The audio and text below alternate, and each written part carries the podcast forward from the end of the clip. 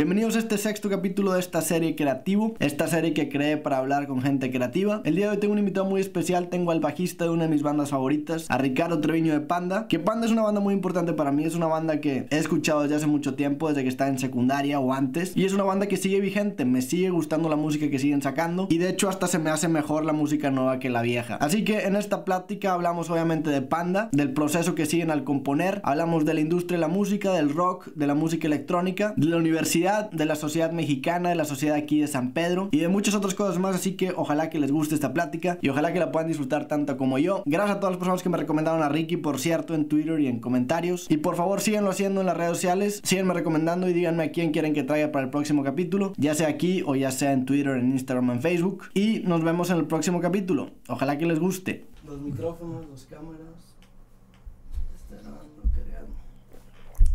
Pues van a empezar.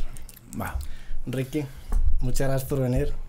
Encantado la vida, gracias por invitarme. No, gracias a ti por venir. Este, bueno, este es un podcast que se llama Creativo. Es una excusa para hablar con gente creativa. Primero que nada, pues a mí me gusta mucho tu banda, Panda. Soy fan desde hace, desde hace tiempo. Yo creo que fue una banda, pues que definió mi secundaria, casi casi. Y pues si quieres, introducirte. Me llamo Ricardo Triño Chapa, soy bajista de, de Panda. Y pues toda la vida he estado en la banda este, empecé la banda con Pepe, primero con otro baterista y con otro guitarrista y pues fuimos modificando a como que a lo que se acomodaba y ahorita pues estamos con la alineación actual que es con la que hemos trabajado toda la vida, ¿no? Desde que salió el primer disco y, con Arturo desde el 2004, entonces estamos muy contentos de estar aquí. Vi que estuviste viviendo un rato en el DF, ¿por qué fue eso? ¿Por qué te dieron ganas de irte para allá? De agosto 2014 a agosto 2015, exactamente un año, me fui para allá porque todo va más un poco a la sociedad de Monterrey. Yo siento que a mi edad, yo tengo 35 años, nací en el 17 de mayo de 1980, realmente aquí, pues... A,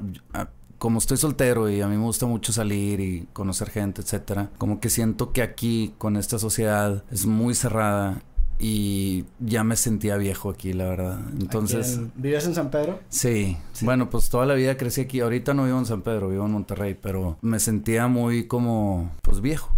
Sí. Entonces, decidirme un año al DF y realmente pues yo me la viví como de viaje un año y me la pasé increíble, yo creo que en los mejores años de mi vida. Y me tuve que regresar por cuestiones de que no quería renovar contrato X, cosas este, diferentes, pero, pero aquí estoy de regreso en Monterrey y viendo cuándo me puedo regresar para allá. Ahorita no puedo, pero... ¿Te quieres devolver al DF? Sí. ¿Te gustó mucho allá?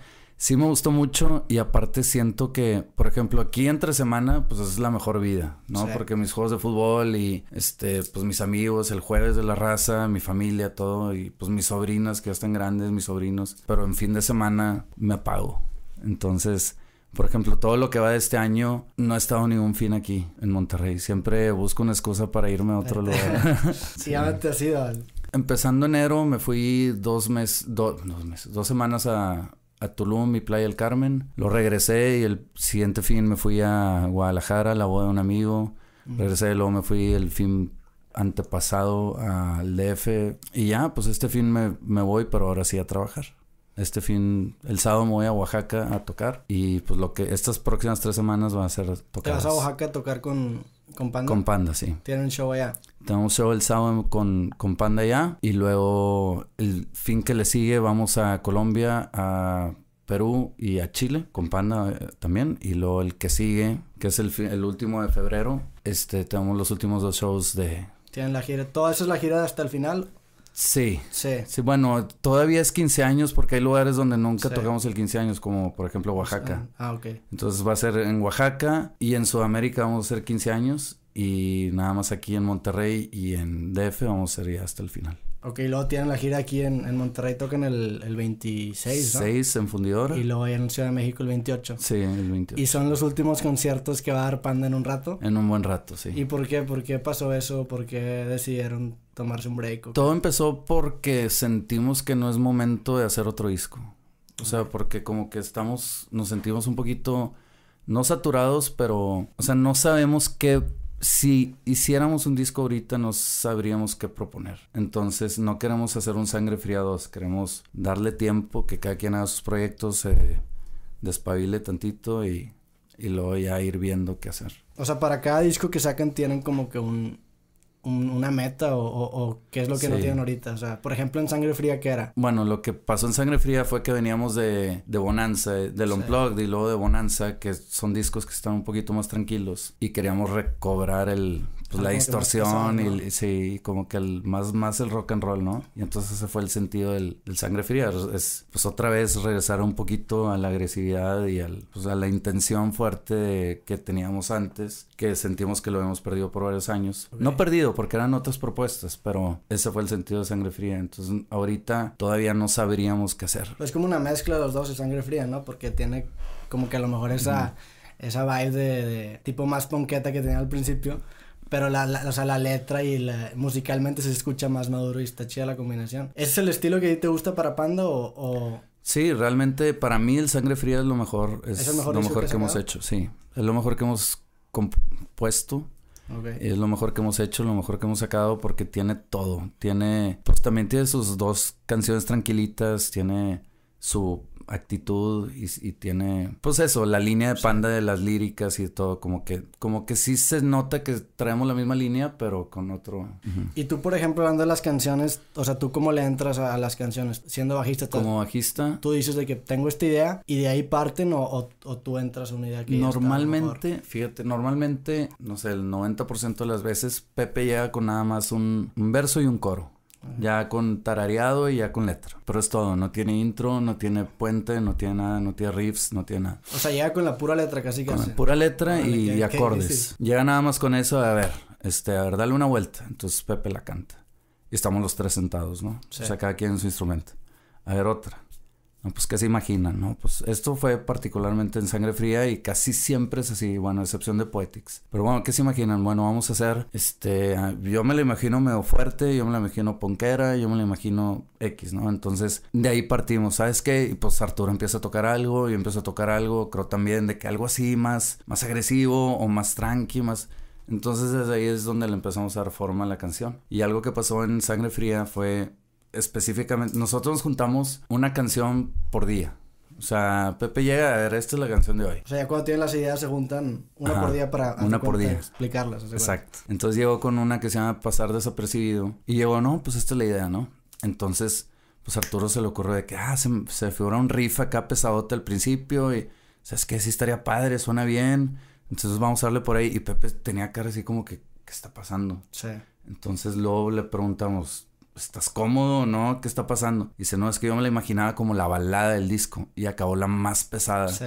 Entonces esa es la magia de pues los cuatro hacer esto, ¿no? Y a mí es una canción que me gustó mucho. Pero pues eso es lo padre, ¿no? Llegar nada más con una idea y pues que la echar la creatividad a volar. Se distorsionan completamente la, idea inicial. La idea inicial. Qué cool. ¿Y, aquí graban aquí en Monterrey? Siempre hemos grabado Los cuatro viven aquí en Monterrey. Los cuatro vivimos aquí en Monterrey. ¿Y dónde se juntan? ¿En un estudio? No, en Casa Cro. Este, creo hace como unos 4 o 5 años construyó su casa y específicamente hizo un cuarto muy muy grande como para tocar, para poder grabar, para ensayar, etcétera. Pero lo padre es que nosotros ensayamos pero con in-ears. Entonces, entonces no hay ruidos de guitarras y bajo, nada más la pura batería. Pero nosotros aquí en nuestra mezcla traemos, traemos las voces y todo. Pero si alguien va, hay gente que me ha dicho, ay, quiero ir a verlos al ensayo, llevar a mi hijo a que los vean ensayar. Les digo, no sirve de nada porque vas a llegar y vas a escuchar por batería. Oh, ¿Cómo empezaste tú con la música? O sea, tú desde chiquito te, te metiste a tocar instrumentos, te metiste a clases. Fue como prueba y error, porque primero me gustó la batería. Entonces, de que mamá, mamá, por favor, secundaria, no sé, principios de secundaria, sexto, séptimo. De que mamá, este, quiero clases de batería. Ándale, va. Me metía y no duré ni un mes. Y luego quiero ahora clases de piano. Me metí, no duré ni un mes. Y luego cuando tomé clases de guitarra, ahí sí aguanté. Y como que el maestro luego lo dijo, oye, no, pues este chavito, pues, pues sí trae ganas, trae oído, pues. Y ya con la guitarra ya me empecé a clavar. Luego después de ese maestro, nada más lo tuve cinco meses. Y como que en cinco meses pasé avanzados, ¿no? Y luego ya dije, no, pues ya está ahí. Y luego empecé yo, bueno, según yo es como realmente aprende alguien, ¿no? O sea, yo empezaba a meterme, yo, yo soy muy fan de Rush, una banda canadiense. Entonces yo me metía mucho a ver las tablaturas. Pero no de bolitas, yo era de números. Yo no sé nada de bolitas ni nada ¿No te de esas gusta leer music? Pues la verdad no, no es que me disguste, nada más no lo sé hacer. Ajá, y nunca, nunca le intenté. Entonces yo me, por numeritos y por escuchándola, ¿no? Entonces así fue como realmente yo siento que aprendí. Después me metí con otro maestro de guitarra clásica. Entonces me dijo, no, a ver, regreso a la guitarra acústica y pues a darle y que las manos y todo, ¿no? Con él estuve como otros cinco meses y luego ya. Ya después de ahí ya me la aventé solo. Y luego en prepa, cuando armamos la banda, pues Pepe no sabía tocar o sea, sí sabía tocar guitarra, pero apenas iba empezando y ya estaba mucho más avanzado. Pero Ongi tenía muchos años más, ¿no? O sea, ya tocaba mucho mejor. Entonces Pepe decía, es que es que si yo voy a cantar en la banda, pues no me voy a coordinar con el bajo. Y dije, dámelo a mí. Yo la verdad siempre he sido así de que, mm, pasa nada, hombre. Ahí vemos, ahí vamos viendo, ¿no? Sí. Entonces ahí fue donde agarré el bajo y ya me quedé. Pero si ahorita llego a mi casa a tocar, toco guitarra, no toco bajo. guitarra? ¿Y nunca has compuesto de que una canción tuya en guitarra y con letra y todo. Fíjate que la letra es donde se me dificulta. Sí, no Letra y melodías batallo mucho. Hay una canción en Poetics que es la única que he hecho entera para Panda, que se llama El rapto y otros pormenores, que esa canción, pues hice toda la música, pero por hobby, así nada más porque no tenía nada que hacer en mi casa. todos, todos los instrumentos? Sí, todos. O sea, pero pues obviamente la batería en MIDI y así, ¿no? ¿Qué usas de GarageBand o...? Antes usaba GarageBand. Acabo de bajar el Logic y pues ahí voy. Pero sí, siempre usé GarageBand. Entonces, pues hice la canción y pues, se la mandé a Pepe, que pues a ver qué te parece. Y le gustó y le metió melodía y letra encima. Y pues ya es la canción que es, ¿no? Pero es la única vez que he hecho una canción entera para Panda. Sí tengo las mías, pero son pura música. O sea, son instrumentales. De... Son instrumentales. Entonces digo, quién sabe qué vaya a pasar con ellas, pero pues ahí están. ¿Te gusta la parte teórica de la música o te gusta más Fíjate lo que instintivo? O sea, que suena bien de oído. Exactamente, soy más O sea, no te vas a ver de que, ah, bueno, este acorde suena bien porque está en este escala. No, para nada. Para nada, es de que, ah, por aquí está sonando padre. O cuando, por ejemplo, estoy tocando acordes mayores, es de que, a ver, ¿cómo lo puedo hacer más interesante? Bueno, pues busco variaciones del acorde para que, órale, este me gustó por aquí y así. Sí. Pero nada más por oído, no de que esta es una séptima aumentada, no, nada de No te metes a teoría. No, nada. Yo cuando empecé, yo acabo, yo acabo de empezar a aprender música y, y, empecé completamente al revés. Teoría primero. Sí. Es como debe ser. Está bien interesante, o sea. Es como debe ser, claro. pues no sé, digo, no sé si sea como debe ser, pero se me hizo interesante porque es, es un lenguaje y tiene como que ciencia detrás. Y como dice mucha gente, tienes matemática. Sí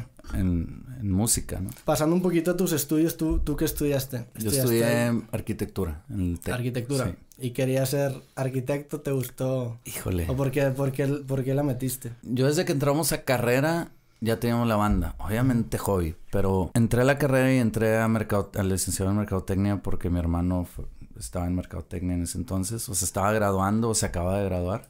¿En qué año en qué año entraste a carrera tú? Yo entré en el 98. Mm. Sí, tenía 18 años. ¿Y habían Acaba sacado, de cumplir ¿ya sacado el disco con Panda o no? No, el primer disco salió hasta el 2000, pero ya teníamos la banda. Entonces yo entré a mercadotecnia igual que mi hermano y pues no me gustó troné, reprobé todas. Pues obviamente mis papás vueltos locos, ¿no? Pero luego después de ahí, este, mi mamá me dijo, ¿sabes qué? Pues primero hay que estudiar una, este, unos estudios psicopedagógicos para ver cuál es tu vocación, bla, bla, bla, ¿no? Entonces los tomo después de un año, o sea, porque los primeros dos semestres de mi carrera, todo mal. Los tomo y me salió muy fuerte en artes visuales y como visualización de espacios, etcétera. Entonces dije, no, pues me propusieron, no, pues ingeniería industrial, digo, no, diseño industrial, arquitectura, por ahí. Entonces dije, no, pues sabes que arquitectura, digo, la verdad no sé nada de arquitectura, pero pues suena interesante. ¿Te gustaba dibujar Sí, me gustaba mucho dibujar de morro. Entonces pues ya me meto a arquitectura y, y pues la verdad batallaba un poquito aunque sí me gusta mucho con las físicas, pero todo lo demás de diseño y todo, pues, todo salía bien. Pero sí, o sea, como que yo lo hice nada más de pasatiempos, porque después, mientras yo estudiaba, salió el primer y segundo disco y pues yo, yo era bien barbero. Yo siempre con las maestras era de, no, pues que mira, tengo mi banda, no sé qué, como que para que me dejara, me diera chance de faltar y para, para que me pues, diera buenas calificaciones. ¿Tú desde que metiste arquitectura ya sabías que tu tirada era irte por la música o...? Pues no sabía, la verdad. Como era una banda que era hobby, sí. entonces pues no sabía. Pero pues les empezó a ir bien cuando ya, estaban, cuando ya estabas en carrera, ¿no? Es que no, lo bueno fue que yo me gradué en el 2004 y en el 2005 sale el Para ti con desprecio. Pero ese disco fue explotar, ¿no? Ajá, entonces yo ya tenía pues las dos, ¿no? O sea, si me va bien con la banda me voy por allá, si no me va bien con la banda, me voy por acá. Ok. Entonces, de buenas nos fue bien con la banda. Entonces ya, pues deseché la arquitectura y me fui directo a, a Panda. A Panda. Pues es más o menos lo que estoy haciendo yo también. Yo estudio ingeniería en sistemas computacionales. Yo soy programador, pero pues lo que hago no tiene nada que ver con la carrera, pero también es algo que me gusta. Claro. Y es como, o sea, yo también lo estoy viendo como un plan B, o sea, quieras o no te, te sientes de que tranquilo por tener un título universitario, porque es una garantía de que, bueno, si, si lo que hago creativamente falla, pues tengo un respaldo para meterme al mundo laboral normal. Sí, creo que eso es lo más inteligente que puedes Sí. hacer. Como que tu hobby nunca perderlo, Sí. pero sí tener una base. Es como comprar un seguro, ¿de cuánto? Sí, no? exacto. Y fuera, por ejemplo, nada que ver con arquitectura, pero la carrera sí me ayuda, aunque nadie lo sepa, aunque nadie lo piense, pero sí te ayuda para tu vida cotidiana ya de graduado, aunque no te dediques a eso. O ¿En, sea, qué, por en qué ejemplo, sentido a ti? a mí me gusta mucho la administración. O sea, me di cuenta después, pero, o sea, después de graduado. Pero me gusta mucho, o sea, me gusta. Soy una persona muy organizada y, por ejemplo, en Panda, todo lo de lo que tiene que ver con el tema financiero, de dónde viene el dinero, de dónde va, este, las facturas, de dónde salen, para dónde van, recibo honorarios, hay que mandarlo para acá. ¿Tú lo manejas? Sí, porque me gusta mucho. Entonces, digo, aunque en arquitectura, pues no se toca tanto ese tema, este, pues obviamente te enseñan bases durante la carrera de todo eso. Entonces, siempre te sirve de algo la carrera en algún momento en tu vida. La programación lo que me dice a mí que es como, haz de cuenta que te estructura el pensamiento. O sea, ahorita pienso como un programador quiera o no. O sea, que Exactamente. Te, te identifica y piensas, o sea, piensas con el paradigma de lo que estudiaste porque le dedicaste un chorro de tiempo. O sea, son Sí. mínimo cinco años que estuviste estudiando una cosa y te tuvo que gustar cuando menos tantito lo que estudiaste para, para, sí, siempre, para seguir. hay- Yo veo, por ejemplo, en arquitectura, que cuando, perdón, Sí, pero cuando estás haciendo una, una canción es como hacer todo un proyecto arquitectónico, o sea, todo desde la planeación hasta pues, la cimentación, este, el diseño, la construcción, pues es como que todo un proceso de armar algo. Sí. yo siento que una canción es igual, siempre tienes que planear antes de hacerla, qué quiero decir, a dónde voy, cómo quiero construirla y el producto final, entonces... Y en si, orden. si planeas tú cuando haces una canción es así, dices de que cuando tú compones tus canciones, por ejemplo, dices de que en esta canción quiero quiero que sea algo de o sea, algo de tris- tristeza, por ejemplo, Ajá. o quiero si lo piensas conscientemente desde antes o es- Sí. o se te da después de que compones algo y dices, ah, mira, esto me va a sentir así. Pues es hay unas que se van dando. ¿Sí? Pero hay otras que sí es de que, mira, quiero algo tipo así. Entonces, bueno, ¿cómo lo voy a hacer? ¿Qué quiero? Porque, o sea, esta canción no quiero que tenga, no sé, quiero empezar directo con el coro. O, quiero, o no quiero que tenga coro.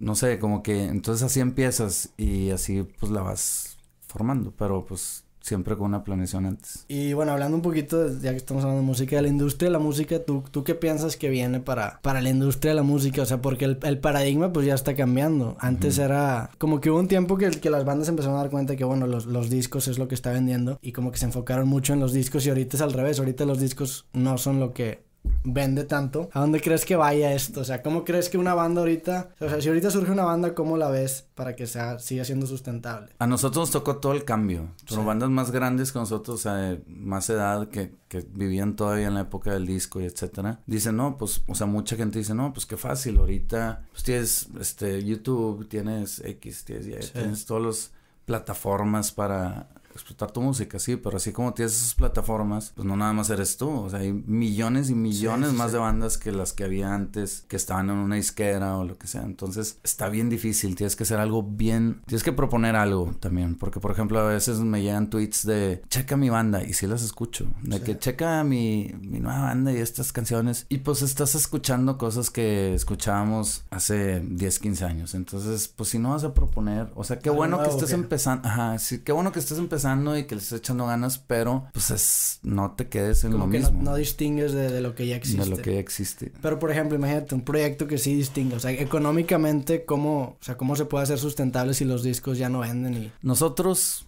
y las bandas ganan de los shows. Entonces, si ya no tienes una disquera apoyándote, tienes que tener el, la seguridad o, o las ganas de poder invertirle en tu proyecto, como Sí. cualquier negocio, ¿no? Y eso es muy difícil. Ahí es donde entra el dilema de, ¿sabes que le meto tanto dinero o no se lo meto? ¿Es un dinero tirado a la basura o me va a llevar a algo?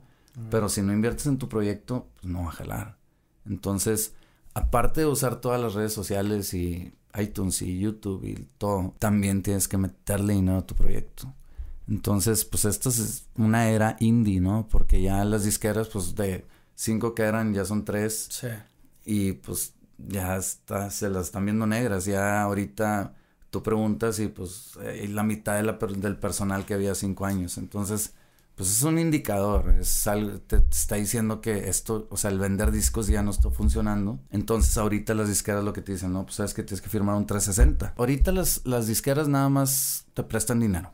Es todo lo que hacen. Para que tú grabes en... Sí, haz de cuenta que, sabes, yo te voy a prestar tanto para que tú grabes y voy a poner tanto para los discos, pero tú me lo vas a ir pagando. Pues ahí es donde tú dices, híjole, ¿lo necesito no? Si lo necesito por radio, porque las disqueras tienen comprado todo el radio. Sí, si no, no te... Sí, no hay espacio donde entrar. Pero el radio ya no es tan importante, ¿o tú crees Es que, siento que ya no. Sí. Pero mucha gente todavía lo ve, que es que si no estoy en una disquera, pues ya no funciona. Falta que se da, es que si también pasa eso con, por ejemplo, con, con el contenido de videos en, en en YouTube, por ejemplo, y la, y la televisión. O sea, ahorita la gente ya no ve tanto la tele, pero los empresarios o la gente que tiene el dinero como que todavía no se ha dado cuenta de eso. Entonces, los anuncios en la tele pues siguen pagando mucho más que los anuncios en Internet. Aunque la gente vea más el Internet, como que no se han dado cuenta y siento que hay un delay en ese aspecto. Y bueno, regresando un poquito a lo, de, a lo del el yato de Panda, ¿tú qué tienes pensado hacer en ese, en ese rato? ¿Quieres desarrollar a lo mejor tu carrera de arquitecto? No, sabes que... O descansar. Yo creo que soy el, soy el menos talentoso musicalmente de la banda. Y no por compararme, sino... Si de repente me avento una cancioncita y, y sí me gusta, pero de repente, ¿no?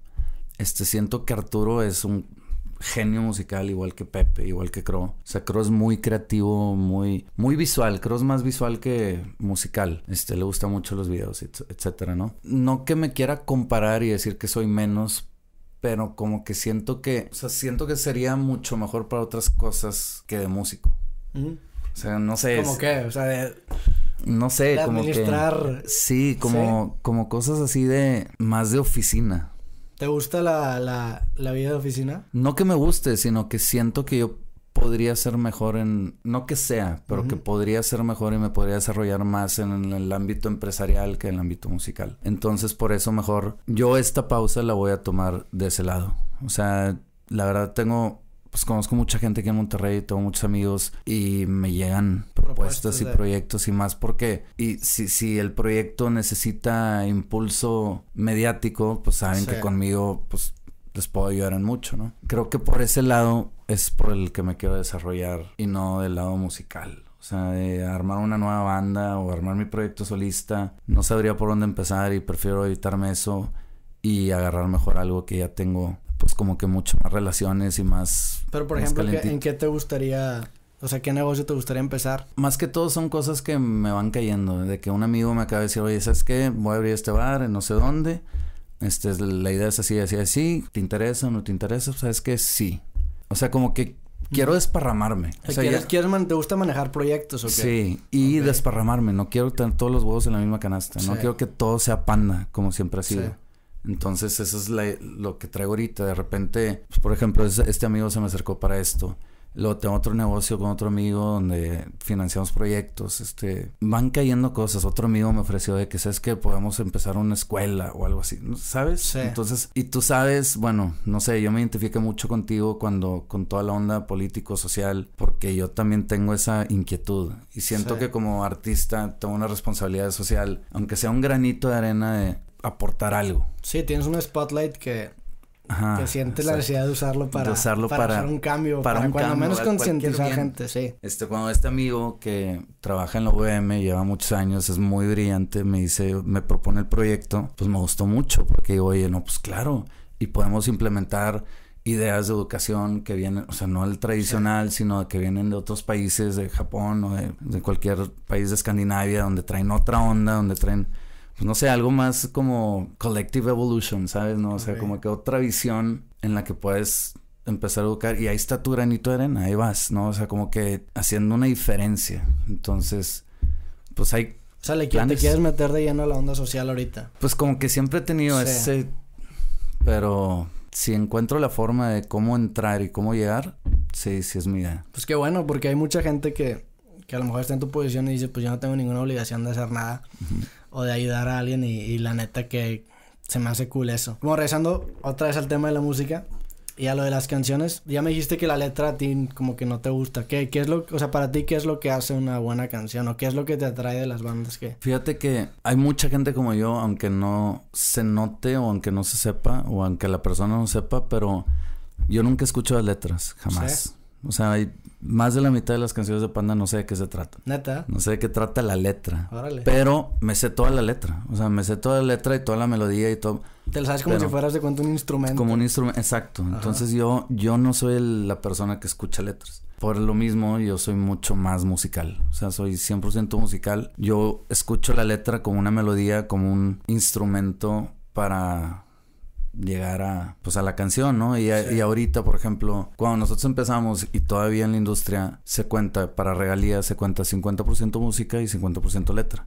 Entonces el que escribe la canción se ya de, cajón el 50% de la canción, ¿no? Y los que hacen la música el otro 50. A mí ahorita o para mí, no, o sea, no que sienta yo que esté mal en la banda, pero dices, oye, ¿por qué? O sea, si, para ti la letra no es tan importante, para mí la letra no, ajá, exacto, la melodía sí, pero la letra, pues bueno, puedes hablar, pues ya ves a Cerati decía puras cosas fumadas y etcétera, y pues era una super letra y lo que quieras, y, pues como que yo no entendía o sea, el sentido de cuando le ponía atención. Y hay otras que sí, que sí valen mucho la pena y que sí son muy profundas, etcétera. Entonces. ¿Como cuál? ¿Qué tipo de letra?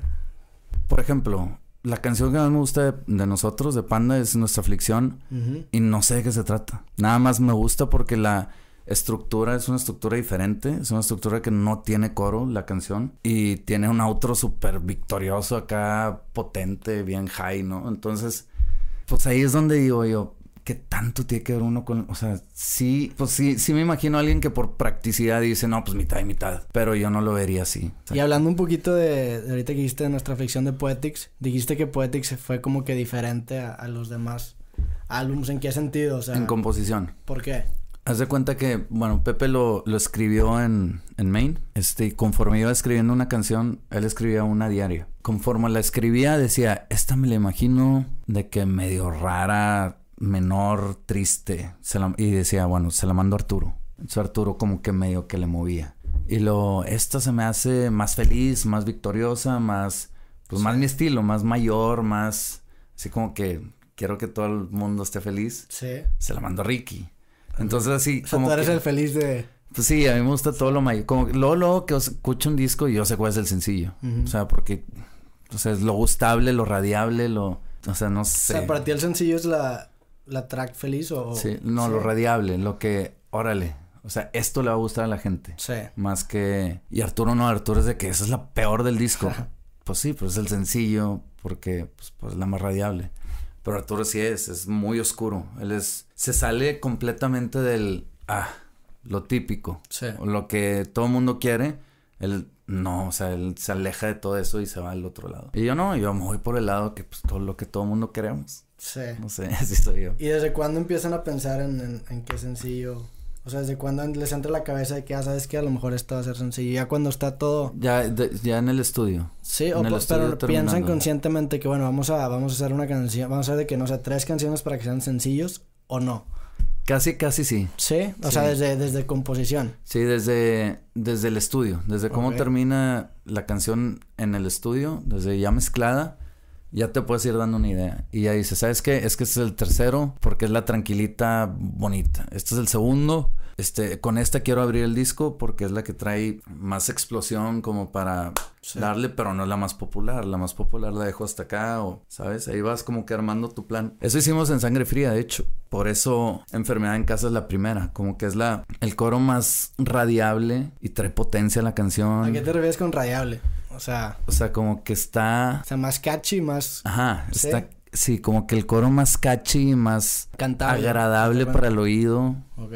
como que es una, no sé, una melodía muy, muy gustable. ¿Como cuánto tiempo se tardan en, en, componer todo un disco? O sea, desde la idea, desde, desde que se juntan a decir de que sabes que vamos a hacer otro disco hasta el final, ¿como cuánto es? ¿Un es que depende, porque, o sea, Pepe, Pepe también, hace cuenta y dice, ¿sabes que Este disco va a ser de 13, 14 canciones. Sí. Entonces él se tarda 13, 14 días en hacerlas, porque hace una por día. Ah, lo hace en un día. Sí. Y ya no... Ajá, o sea, una vez que hace una canción en un día... Sí, ya, sí se quedó. Y no hacemos 30, 20, 30, no. Hacemos las 13 o 14 que O sea, no escogen de un pool de canciones. No, nada. Es las O que las son, que esas salgan. son. Vale. Hay veces, por ejemplo, en Bonanza nos pasó con una que la tuvimos que volver a hacer. Porque es que está muy mala, está muy mala, está muy mala. ¿Cuál? Este, no, no me acuerdo cuál. Pero sí me acuerdo que le dábamos vueltas y no me gusta, no nos gusta, no nos gusta. Y dijimos, ¿sabes qué? Otra vez de cero. Con la misma letra, pero otras melodías, otros acordes. Y luego, ahora sí ya. Pero entonces no hicimos otra. O sea, fue la misma, pero retrabajada. Y en cuestión, Pero- a- es- pero en cuestión abajo, por ejemplo, ¿tú te, tú, tú te vas con la guitarra o te vas con... Depende. Depende. Sí, porque cuando, ok, estos son los tonos y esta es la melodía, esta es la letra. Entonces ya conforme lo que yo voy escuchando, voy viendo qué tanto espacio hay para hacer algo. Normalmente los coros, a mí no me gusta jugar mucho. Como que en los coros me gusta irme directo porque el coro es donde, pues donde la canción pues explota, ¿no? Sí. O donde da el, el empujón. No me gusta pelearme con la voz o con la guitarra haciendo figuras. Hay veces que sí, pero normalmente no. Normalmente me prefiero ir derecho para darle la, pues, la importancia al, a la voz. Pero hay versos o hay intros donde sí te da aire y te da, donde te permite jugar. Como que es un huequito para que el bajo brille, ¿o Exacto. qué? Sí, sí, sí. Y por ejemplo, en Malaventurados, que es un verso que pues es muy sencillo, nada más trae un- una guitarra como que nada más tocando los acordes, este, una voz y una batería sencilla de base, pues ahí es donde dices, pues aquí voy. O sea, aquí Sí. es donde el bajista va y se deja caer con todo. Y eso fue lo que pasó en Malaventurados, en Cartografía de Sangre Fría. Pues eso es, o sea, como que tú vas viendo, es que aquí queda, aquí es donde debe ser. Entonces ahí es donde empieza la creatividad que voy a hacer, ah, esto suena bien, o esto por acá, o por aquí, o por acá. Y ellos mismos también te van diciendo, ándale, por ahí. Entonces como que te, o sea, no, no es todo tú, o sea, todo es en Como conjunto. colectivo. Ajá. ¿Y cuál es tu canción favorita de tocar ahorita? Supongo que cambia o no. Para tocarme, la que, de las que más me gusta tocar es Martirio de Otro, de. Poetics. Porque está bien prendida y está bien fácil de tocar en bajo. Sí. Entonces, pues tú no, o sea, yo me divierto, es- puedo estar dando vueltas, puedo estar este, mover, headbanging, sí, sí, sí. sí, porque está muy fácil de tocar y pues está, está muy prendida y al final termina súper arriba, entonces te permite Sí. acá de que prenderte mucho. ¿Y la de las que menos te gusta o las, las que dices de que, no sé, las que... Usted, ¿No te gusta usted? no, sí me gusta mucho la canción, O sea, para pero tocarla. tocar, cuando la veo que sí, digo, ching, Y ese fue sencillo. fue sencillo, sí, Entonces la tocan a cada rato. Es que sí, pero el problema es que obviamente no soy buen bajista, no tengo la técnica. Entonces es muy, muy rápida. Y Mm. dura mucho tiempo, lo rápido. Entonces O sea, sí, hay partes donde ya nada más le das a la mitad del tiempo. Sí. Porque ya estás demasiado... O sea, ya el, el brazo ya no da. Y la tocan al principio, al final o... Casi siempre es al, al final. Entonces es de que... Sí, cuando la veo es de que ching. Pues bueno, pues a ver cómo sale. ¿Qué, qué, qué, qué bandas escuchas ahorita? ¿Qué, ¿Qué música te estás escuchando ahorita? Ahorita hay una banda que me gusta mucho, que me la pasó Pepe, de hecho. Se llama Say Anything. Ah, buenísima. muy buena banda. Me diste a mí en el... ¿Sí? En el clavo. En el clavo, Say Anything me gusta mucho por el, es el cómo canta el vato y lo que escribe, que pues es Say Anything, ¿no? Sí. O sea, dicen lo que se les ocurra, pero la forma de cantar de él, como que dices, órale, o sea, Es tiene mucha actitud. siente, ¿no? Sí, como que platica, canta Sí. de repente y cuando canta, canta, canta muy bien. Y aparte los músicos pues, son muy buenos. Sí. Ya, ya me aventé videos en vivo de ellos en sesiones de, de estudio, etcétera. Y me gusta a mí también Say Anything, los vi hace como seis ¿Los años. viste en vivo? Sí, los vi hace como seis años. Fui a ver un concierto en San Antonio de, de Angels and Airwaves, el de Blink, que por cierto ¿Qué tocaron tal con está? Blink. Porque ¿Qué? a mí también me, gu- me gustan las producciones, pero me han dicho que en vivo no está. Angels and Airwaves. Sí. Sí, no, no, no es tan bueno en vivo, pero pues la idea que trae Tom Ujú, me gusta, aunque ya creo que ya no están tocando ahorita en vivo. Y Say Anything le abrió ese concierto y Ok. también fue, fue como que órale. Y ese vato se me hace súper creativo porque su, su, su música es súper personal. Yo soy de Sí. letras, a mí sus letras la neta me gustan mucho. Ajá. Te sabes su biografía, o sea, sabes, el vato, el vato es bipolar, ha Sí. tenido, ha tenido como que incidentes fuertes. Una vez creo que estaba caminando en Nueva York y el güey creyó que, que te estaban grabando un documental de su vida. Ujú. Entonces se volvió loco y empezó a buscar la cámara en medio de la calle y acabó internado en un, como seis meses. El vocalista. Sí, el vocalista, se llama Max Bimis. Está muy recomendadísimo. muy recomendado. ¿El, disco, cuál, cuál, disco te gusta o, qué canción te gusta? Por ejemplo, me gusta mucho Admit It. Mm. Oye, así la canción contra, bueno, no contra, pero de todos los hipsters. Sí, está bueno. Este, pues hay muchas. El disco Say Anything, de Say Anything, está la de Eloise, la de... Sí, Eloise. ¿Cuál otra? La de Cemetery. Sí, I hate, hate everyone. Sí. todo ese rollo. Sí, no, pues están, A mí se me hace muy buena banda. Después de esa, no sé, escucho. Pues por ejemplo, me gusta mucho Terry Blind, aunque el, disco no, no me gustó. Pero también se me hacía muy buena banda. Pero mis siempre, siempre, siempre que me canso de escuchar música nueva, regreso a mis bases, que es Yes y Rush. Siempre. Sí. Son las bandas donde digo respiro otra vez y me dan ganas de empezar a buscar bandas otra vez. Son las, bandas que escuchabas cuando tenías... Sí, desde bien morrito. Sí, a mí también me pasa eso. Y de hecho, o sea, Panda es una de mis bandas como que bases porque fue, yo lo escuché cuando tenía 15, 16 años, o sea, me acuerdo que, me acuerdo que tocaron con Blink un concierto. Sí. Y yo no pude ir y, fue como que la primera vez que dije, puta, yo quería ir a ese concierto bien cañón. Pero fue 2004, ¿cuántos, cuántos años tenías? Fue hace, yo tengo 23. Ok. O sea, yo tenía 12 años, no, si tenía como 12, 13 años, estaba en sexto de primaria. Y fue como que el primer gran concierto que no fui a hacer cuenta. ¿Qué, qué, qué conciertos memorables o sea, ¿cuál, con, qué banda ha sido la que has dicho que, órale, compartí o órale, toqué con esta banda en un festival? O sea, ¿qué, qué banda? Supongo que te pasaba más antes. Sí, fíjate que acabamos de tocar en Lima en un festival que se llama Vivo por el Rock. Y hemos tocado como tres veces en ese festival. Es todos los años. Y este último tocó Sun 41. Sun 41 también es una banda que me gusta. Y Collective Soul. Pero a Collective Soul ya tocaba hasta las 2 de la mañana. Nosotros tocamos a las 7 de la tarde. Pues ya no llegamos. Sí hasta a verlos hasta, hasta tarde, pero en Son 41 sí lo vimos este, ahí, o sea, lo vimos de frente. Nos ha tocado pues con muchas bandas, ¿no? Este, pues bandas como Mago de Oz, bandas como Vilma Palma tocó despuesito de nosotros en uno de esos festivales. Pues o sea, como que bien raro, pero Sí, hemos tocado con bandas muy buenas. Le abrimos a Caifanes, bueno, ya era Jaguares en los 97 o algo así, cuando apenas empezábamos. Entonces, pues sí nos ha tocado estar con bandas muy fuertes, pesadas. Por ejemplo, regresando un poquito a, a, la época de secundaria, como antes, como que antes había, había bandas locales que era de que, o sea, la gente de Monterrey escuchaba. Ahorita ya no pasa eso, o sea, ahorita ya no hay bandas locales que, por ejemplo, vatos de secundaria estén escuchando. Sí, no, al estilo Panda. ¿Tú por qué crees que pasó eso? qué buena pregunta. ¿Crees que el rock ya...? El rock cada vez sí, cada vez menos gente lo escucha. Con toda la explosión del electrónico, con el, con el country que ya es pop y con toda esa onda, con toda esa explosión, está bien todo difícil. Todo lo quieren digitalizar. Ajá, exacto. Como que el rock ya está pasando a un segundo plano desde hace tiempo, pero ahorita más que nunca. Y siento que ya la raza no está consumiendo rock. Pero crees que vuelva, crees que es una moda o no, Pues como que siempre vuelve de alguna forma. Sí, ¿no? Siempre vuelve, espero que regrese de alguna forma porque es lo único que escucho. Cuando sí. tengo un amigo DJ que a veces me invita, ah, voy a tocar en este. La verdad yo le tengo mucho respeto a muchos DJs porque pues son músicos. y tiene su ciencia, sí, sí, sí, tienes que saberlo. Y muchos son músicos. Por ejemplo, este amigo mío que te digo, de repente yo estaba tocando unos acordes y empezó a sacar unas melodías y todo. Y le digo, que pues y me dice, no, pues yo no sé tocar nada. Pero él trae la música, o sea, sabe de música, o sea, tiene oído musical y todo. Entonces, muchos son músicos.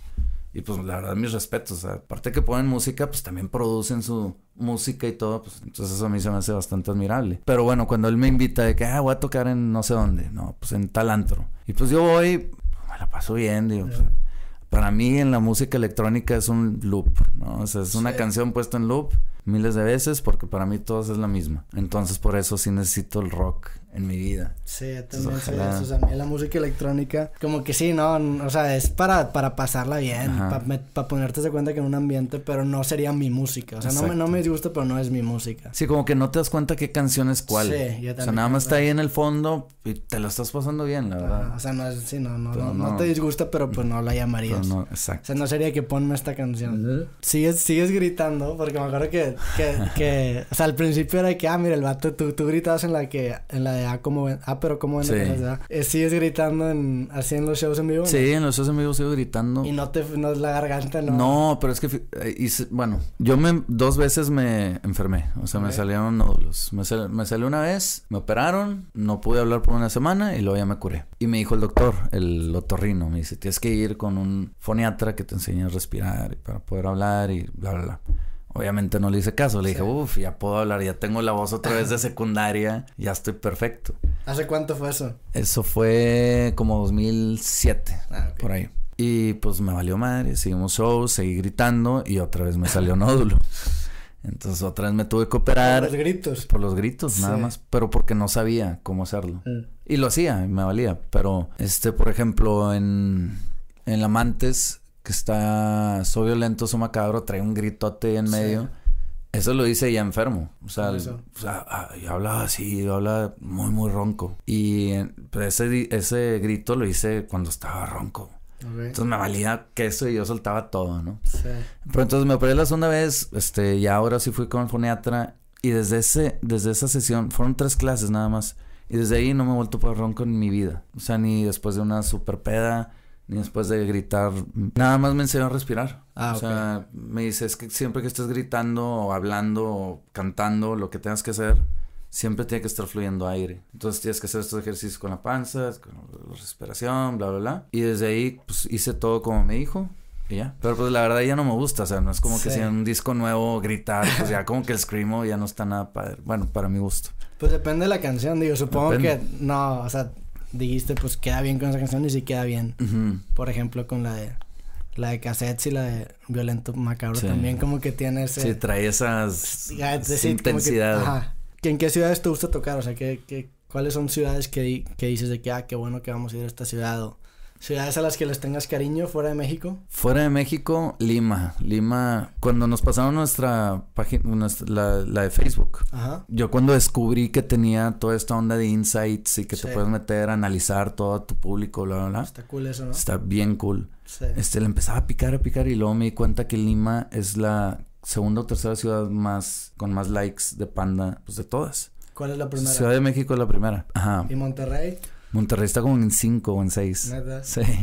Entonces me di cuenta que Lima estaba en 2 es que no me acuerdo ahorita exactamente, pero estaban 2 en 3. Ajá, estaba en top 3 y no te lo yo me sorprendí, ajá. No esperaba, entonces siempre que voy a Lima y yo, esta gente sí nos apoya, sí nos ha apoyado toda la vida, ¿no? Entonces me gusta mucho ir a Lima, me gusta mucho Bogotá, me encanta. Digo, me gusta más por la gente, la gente es demasiado buena. La gente es muy, muy, sí, es muy cariñosa, es, no sé, es muy diferente a lo que hemos conocido. Digo, aquí somos muy cálidos también, pero allá se siente, se siente muy rápido y me gusta mucho Colombia. Pues toda la gente colombiana es muy así y me gusta mucho por eso. ¿Tú, ¿Tú, sientes que Monterrey o, en general los mexicanos apoyan mucho a los proyectos locales? Porque hay como que ese, hay como que ese estereotipo que dicen que que, que, a los, que a los mexicanos no les gusta que alguien sobresalga. ¿Tú sí sientes que pasa eso?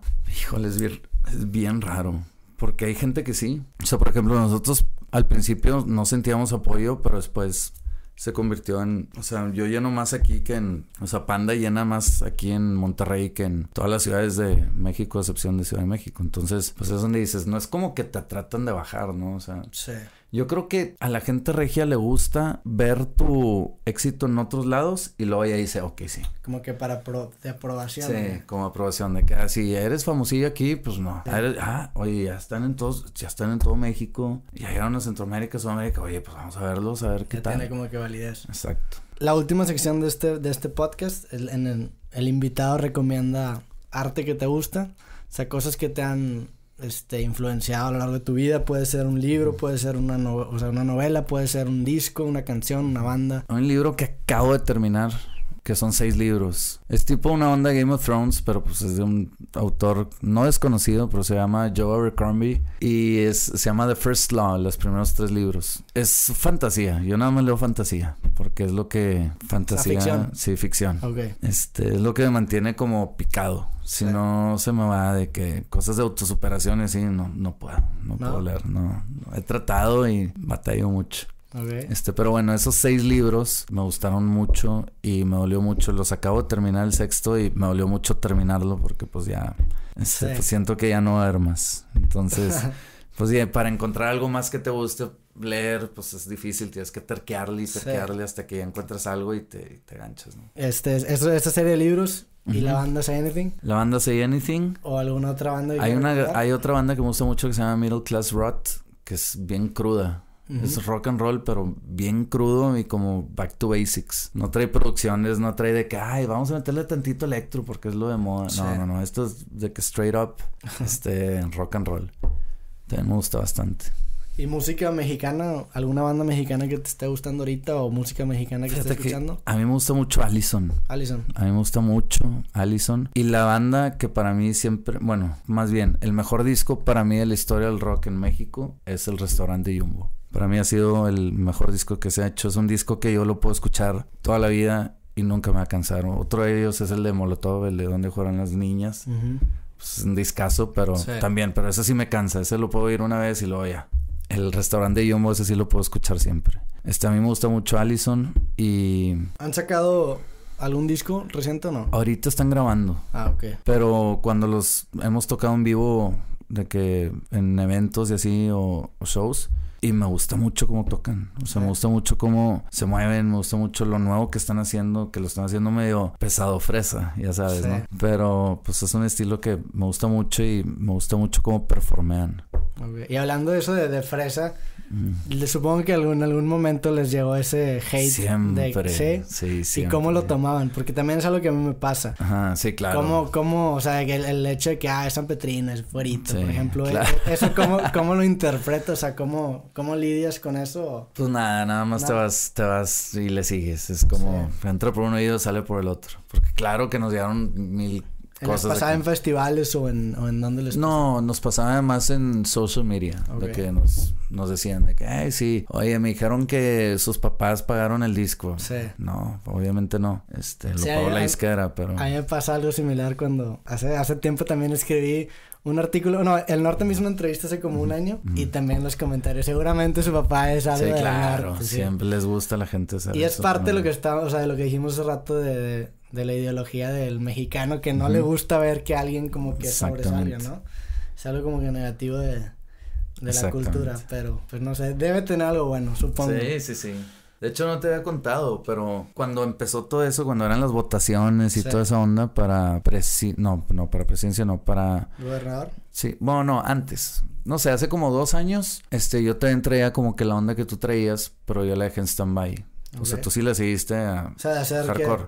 Un video de... No, no, no un video, pero como... ¿cómo? No, o sea, o sea que tú le seguiste bien, bien, ah, hiciste haciendo videos y videos y videos y hiciste tu página de YouTube y todo, y como que tú sí, tú sí te le seguiste. Yo no, yo nada más lo que hice fue comprar el domain. Nada más compré un domain que se llama despierta.com.mx. Y ahí lo tengo, pero lo tengo. bueno. Sí, a mí está padre. pasa eso que compro domain por ideas que tienes y no los usas. Sí, ahí, se queda. Entonces ahí está, por si lo quieres, te lo regalo. este, pero me gustó mucho porque está libre despierta.com.mx y era más o menos la, la, idea que yo traía. De hecho, mandé. Hay una página que se llama Logo Tournament. Entonces ahí haz de cuenta que dices, ¿sabes qué? Este es el nombre de mi domain esto es lo que quiero, háganme un logo. Y puedes participar, no sé, te cuesta 300, 400 dólares. Y puedes participar a 200 o 300 o 500 o 600, no sé cuántos diseñadores. Submetean logos. Ajá, entonces esos 300 dólares van de premio para el, que, el que escojas tú. Y te quedas con los derechos. Y te quedas con los derechos y es tuyo. Entonces, así le, hice. No, sabes esa página, está, cool. Sí, sí, sí, pero nunca la subí, el logo nunca lo he subido ni nada. Sí. Pero el logo está chingón. Estás de cuenta, es como un águila vendada. Está bien padre. Y, este, luego te lo mando. Sí, ¿y qué tenías? O sea, ¿cuál era tu idea con esa página? ¿O nada más era una idea? Era una onda como, como poner las, las noticias o blogs o, no sé, escritos de gente interesante. Opiniones. Opiniones o cosas así. Este, pues, revolucionarias, obvio. O sea, como de toda esta onda de Collective Evolution, a dónde vamos, qué queremos, como en armonía entre todos. Como una forma de sintetizar qué es lo que queremos todos. Ajá, exactamente. O sea, hacia dónde vamos, pero pues a dónde vayamos vamos a ir juntos. No podemos seguir con... Que cada quien jale para un lado. Exactamente. O con los sistemas que tradicionales que tenemos ahorita de, pues ya sabes, ¿no? De niveles. Entonces pues como que esa era mi onda, pero pues ahí la dejé parada. Pues ahorita vas a tener tiempo entonces. Ya sé, ahorita tengo tiempo, nada más no sé por dónde empezar o no sé qué hacer o luego a ver qué se, qué se me ocurre. Sí. a ver si luego me ayudas a ver qué hacemos. Sí, estaría bueno colaborar. Digo, lo más la verdad, lo más bueno, para mí lo, lo, más importante es empezar, o sea. andar. Es lo más difícil y, y, no va a ser, o sea, nunca, nunca, como que tu proyecto, bueno, para mí me pasa que el proyecto nunca es perfecto, pero lo importante es que lo saques. Y sí, digo, estaría bueno. Si ya tienes el domain, pues ya tienes. Ya está, ya podemos. Hasta tengo también la página, o sea, el diseño en la página, ya todo, todo. Nada más no lo, no me ha animado a subirlo. Pues va, si, algún día lo sacas, aquí, aquí me tienes. Pero bueno, Ricky, muchas gracias por venir. gracias a ti. Gracias, de verdad. Pues, está ahí mucho gusto también. Un gustazo y pues es todo. Gracias. Gracias. No, hombre, güey, ¿de qué? Toda madre.